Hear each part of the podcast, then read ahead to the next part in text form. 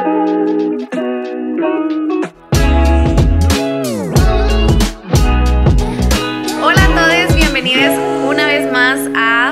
Terapia en esta segunda temporada. Estoy súper contenta de estar de regreso. Realmente había esperado por esto mucho tiempo.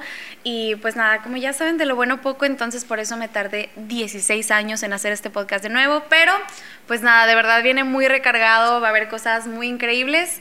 Y pues nada, el día de hoy lo vamos a empezar con una invitada muy cool. Y pues prefiero que se presente ella. Marcela, bienvenida, ¿cómo estás? Muchas gracias, estoy muy bien, ¿y tú? Muy bien, muchas gracias por preguntar. Yo estoy muy contenta de que estés por acá.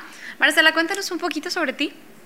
Pues yo soy una ilustradora mexicana de 26 años, soy cáncer, para los que les interese saber. Eh, me encanta hablar de temas que a la gente le da morbo escuchar o no son tan eh, aceptados. Me gusta hablar mucho de feminismo, de salud mental, de vulnerabilidad, de todos esos temas que a la gente necesita escuchar y todo esto lo hago desde un lugar como de sanación propia. Yo empecé a hacer ilustraciones porque necesitaba una manera de procesar mi propia, mis propias emociones y necesito como también ser esa voz que a mí me hubiera gustado escuchar cuando era una adolescente pequeña y como que ser esa voz para otras adolescentes en, las, en la época actual. Qué bonito, realmente creo que hace mucha falta precisamente eso, el, crecer con eh, como role models que tengan esta estructura de pues ser lo que nosotras no sabíamos que se podía hacer, o sea, desde ser mujeres independientes que se salen de su casa desde muy temprana edad, no necesariamente casándose, hasta mujeres que se casan y hacen sus proyectos independientes y, o sea, en realidad necesitamos más como role models de mujeres. Al final de cuentas me parece un trabajo muy bonito. Pero pues nada, el día de hoy Marcela nos está acompañando porque vamos a hablar de un tema que me han pedido, yo creo que desde la temporada pasada, pero nunca me había dado el tiempo de poder platicarlo y eso es de las personas altamente sensibles. Eh, les voy a dar eh, una como pequeña introducción primero sobre las personas altamente sensibles.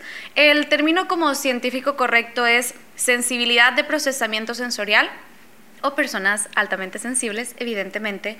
Esto, bueno, es un grupo de rasgos neuropsicológicos que fue descubierto en los años 90 por Elaine Aron y Arthur Aron.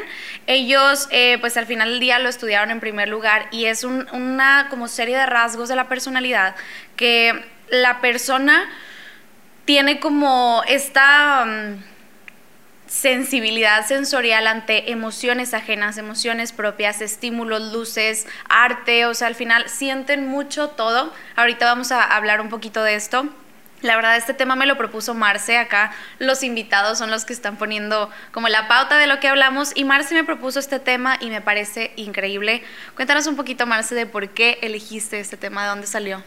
Ay, pues la verdad, creo que esto se remonta mucho, mucho atrás, como a mi infancia. Pero yo este tema y este término no lo conocía para nada. Hasta esta semana literalmente lo escuché en las historias de otra psicóloga y me voló la cabeza. O sea, yo creo que todo ese día, después de haber escuchado sus historias, estuve pensando como, ¿qué onda? Que existe un término para esto. Y no lo sabía. O sea, como que yo desde súper, súper chiquita he sido muy sensible a como... Eh, sonidos muy fuertes o como si alguien me, me, toca cuando no tengo ganas de que me toquen, cuando me abracen cuando no quiero que me abracen. Este, el dolor ajeno lo siento como si fuera propio y muchas veces ya como un poquito más en mi vida adulta me he puesto a mí misma en situaciones en las que yo estoy no estoy cómoda o comprometo mi tiempo o mi espacio mental o todo como que todos esos pequeños factores porque otras personas no la pasen mal. O sea, si alguien lo veo incómodo o que está batallando con algo, yo prefiero ser la que está batallando para que la otra persona no la pase mal. Y también las emociones propias las siento muy profundamente y necesito hablarlo y hablarlo hasta que siento que tengo hartas a las personas a mi alrededor. Claro, y es que esto es bastante común. Ellos establecen que al menos entre el 15 y 20% de la población mundial lo padece. Entonces es demasiadas personas y es un tema que pues es muy nuevo. Si se descubrió en los años 90, se propone este tema en los años 90, pues obviamente tenemos muy poca información al respecto. Y bueno, sé que quienes están escuchando probablemente ya se estén preguntando el cómo identifico que soy una persona altamente sensible. Y les voy a hacer como cinco preguntitas, bueno, no preguntas, son como cinco puntos que son los que delimitan más o menos cuando pudieres sospechar que eres una persona altamente sensible.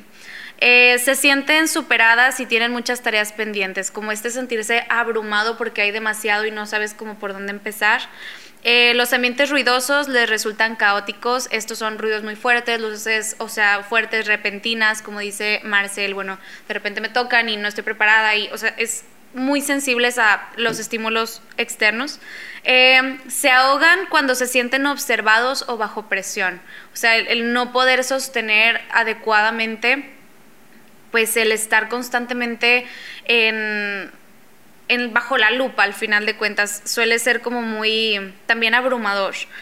Se sienten profundamente conmovidas por las artes. Evidentemente, si tenemos una ilustradora, creo que va muy por esa línea también. Y el último es reconocen el malestar de los demás. Más allá de reconocerlo, creo que va mucho por esta línea que precisamente decía Marce, de que de pronto el dolor ajeno se empieza a volver tu dolor y es bien complicado para las personas altamente sensibles porque después viene esta parte de cómo poner un límite. O sea, al final, si te estás anteponiendo ante las necesidades y emociones ajenas, ¿hasta dónde llegas? ¿Cuál es el tope? Sí. Entonces cuéntanos cómo has vivido tú ese no poder poner límites o ya lo lograste o, o cómo ha sido este balance.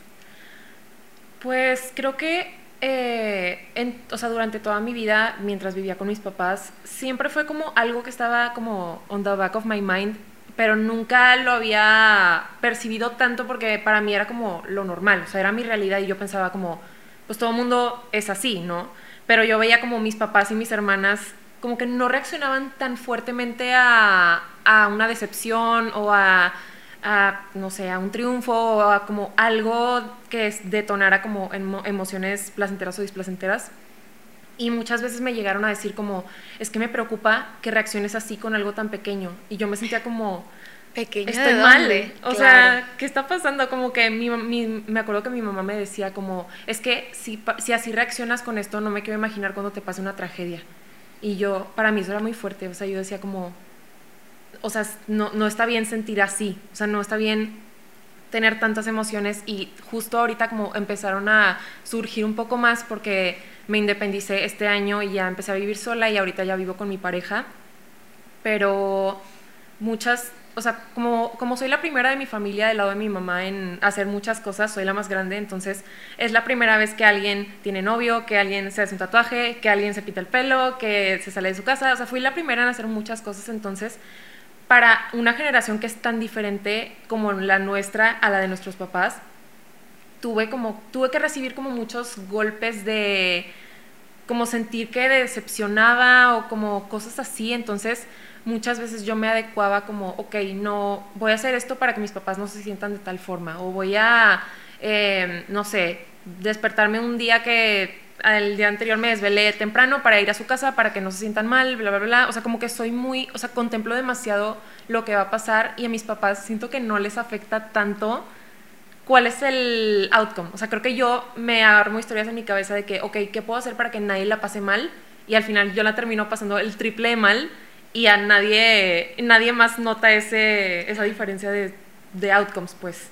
Claro, sí, sí es bien delicado porque al final de cuentas el ser una persona altamente sensible y el que haya mucha desinformación al respecto da mucha pauta al gaslight, a que te digan precisamente eso de que exagerada, no es para tanto, no tienes por qué ponerte así. A mí también me ha pasado mucho, yo también me considero una persona altamente sensible y ha sido un tema que he tratado con mi psicóloga, pero todos los años que he estado con ella, sí, y es muy agotador porque de pronto es el empezar a debatir cuando estoy con la familia y mis hermanos son como muy entrones para los debates, entonces al final de cuentas yo siempre terminaba llorando y para mis hermanos era como, ay, ya vas a empezar a llorar. Y eventualmente como que fueron entendiendo que esa era mi forma de reaccionar y ya solo es como, estás bien, no, no te tienes que poner así, vamos a platicar.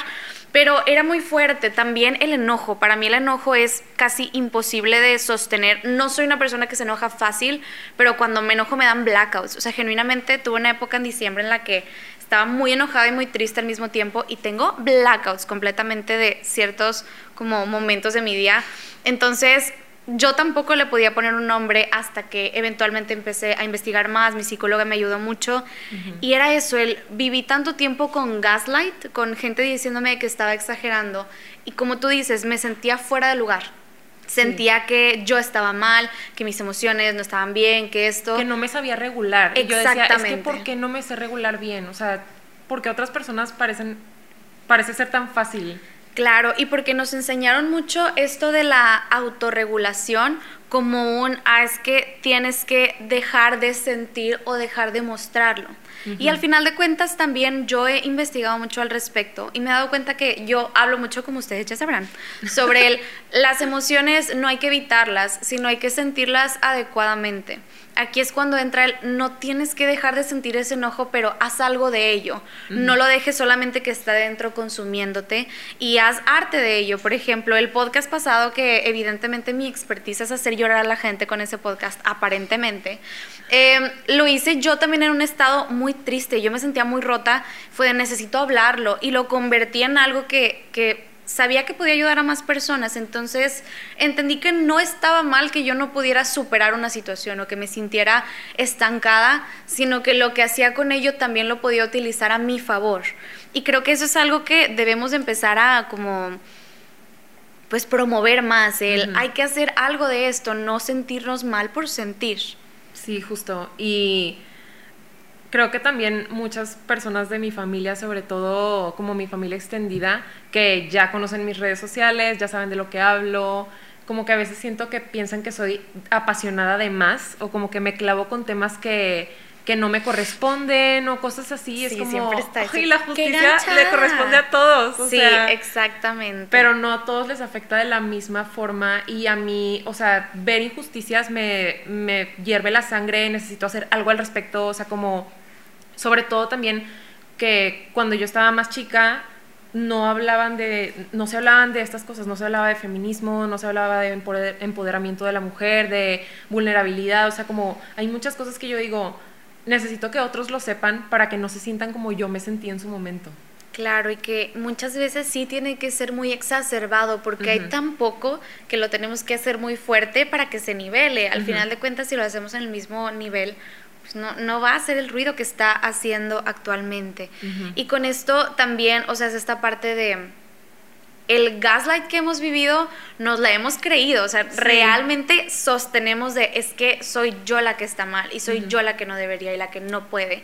Entonces, pues nada, si ustedes están escuchando esto y se consideran personas altamente sensibles, hay que entender esta parte de no están obligados a no sentir las emociones de una forma intensa. Pueden sentir las emociones de una forma intensa, pero siempre vamos a buscar canalizarlas para que no les consuman, porque es bien agotador. Al menos a mí, o sea, me drena, pero no puedo existir. Sí, sobre todo para mí como con el tema del feminismo, porque yo me considero como una persona muy clavada en esos temas pero voy a decir una confesión culposa, que yo sé que no es una confesión culposa, pero a mí me da culpa porque altamente sensible, yo nunca he ido a una marcha, porque a mí ir a marchas, o sea, si a mí ir a un centro comercial me enclaustra, me hace sentir como que me falta el aire, o sea, a menos que sea como algo abierto, a mí me da como ansia o no sé, y no me puedo imaginar como estando en un grupo de tanta gente en el que no te puedes ir en, en un momento dado, o sea, como que a mí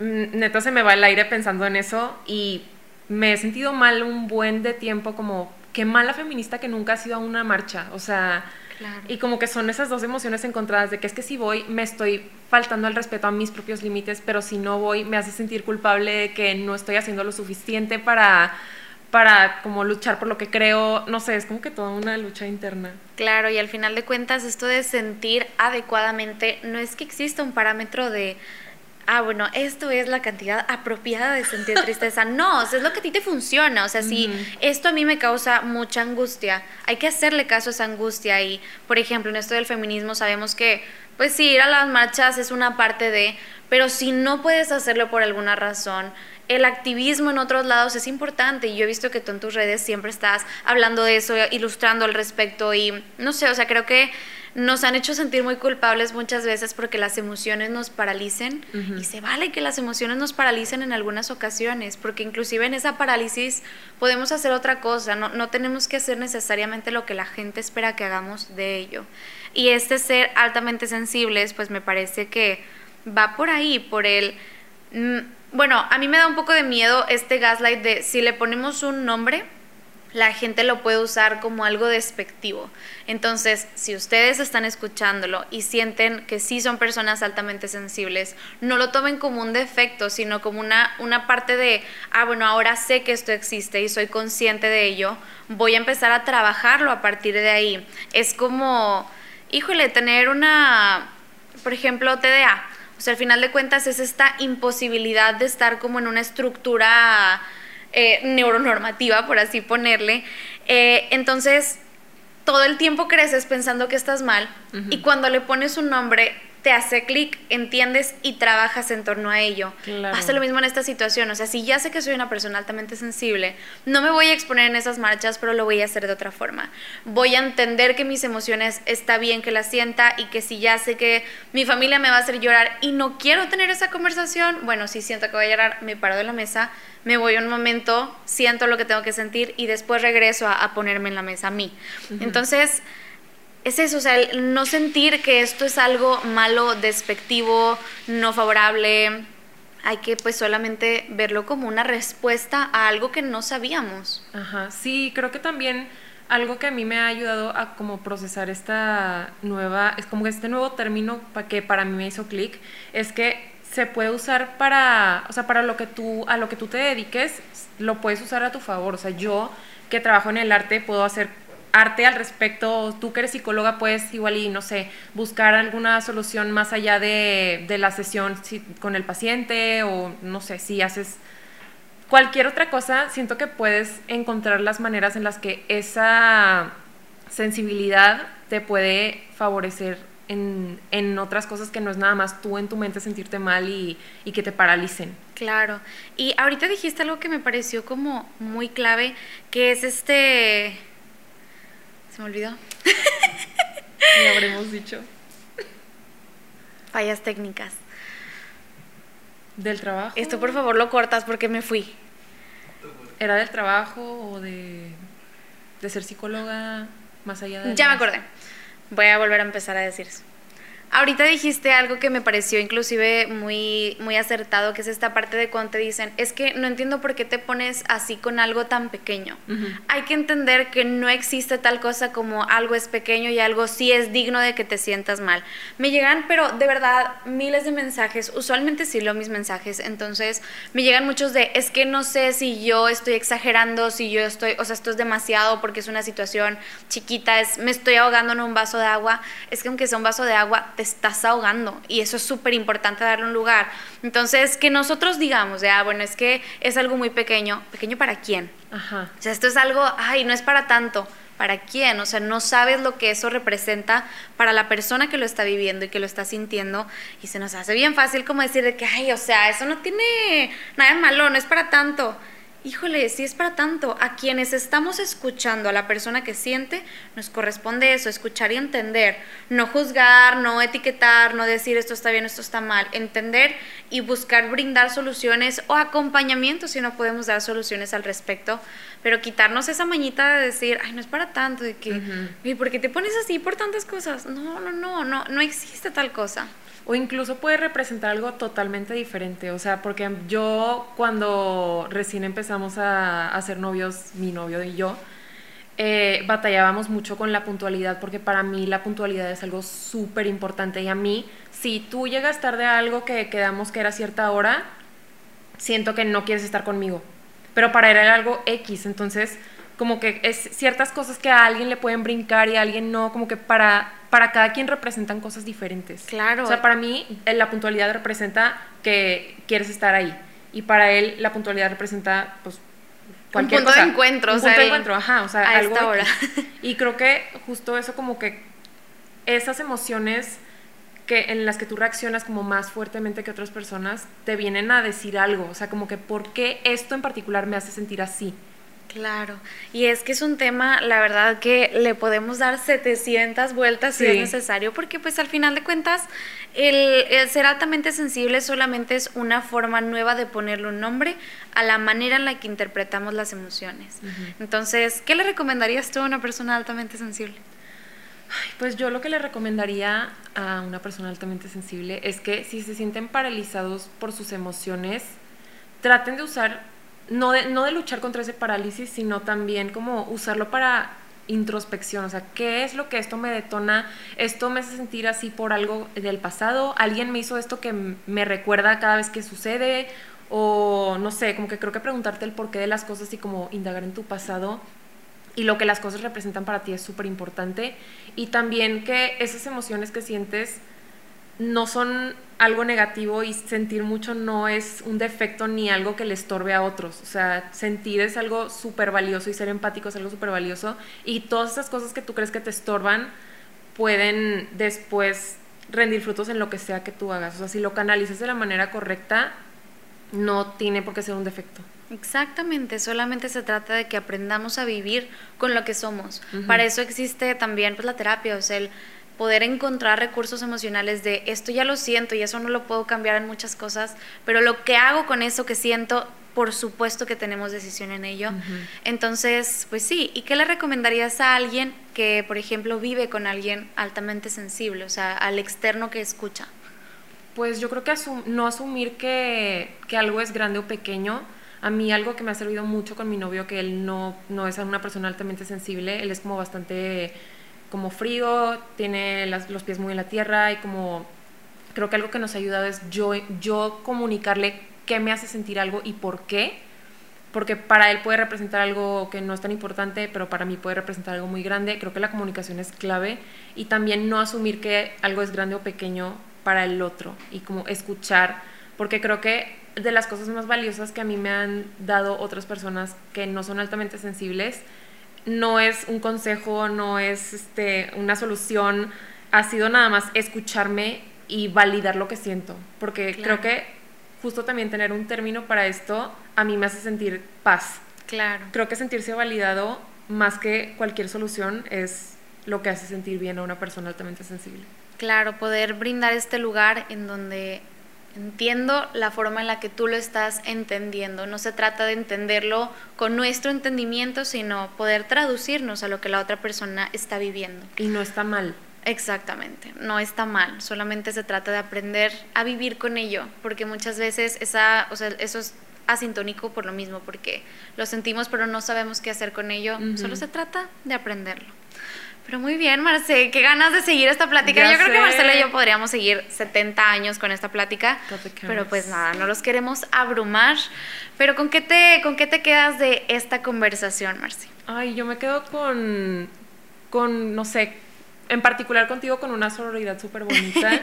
porque creo que estos temas a mí me cuesta un poco hablarlos porque cuando los he llegado a tocar con las personas que no están tan sensibilizadas con el tema, me he sentido como más sola que lo que empecé y hablarlo con personas que, que saben lo, de lo que estoy hablando es me da una paz increíble, entonces yo me voy con mucha paz. Muy bien, ¿dónde te pueden encontrar las personas que nos escuchan? En Instagram, que es como mi red más fuerte, estoy como Marcela Illustrates y en Facebook también Marcela Illustrates. Muy bien, pues muchas gracias Marcela por estar por acá. Realmente es un privilegio y un honor tenerte acá.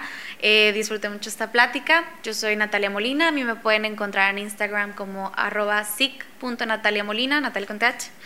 Y pues en todas mis redes estoy así en general y en esas redes me encuentran mis otras redes, entonces no se preocupen. Pero muy bien, Marce, qué honor ha sido tenerte por acá. Muchas gracias por aceptar la invitación, espero que puedas volver pronto. Gracias a ti. Y pues nada, muchas, muchas gracias a quienes nos escuchan. Nos vemos en el siguiente capítulo.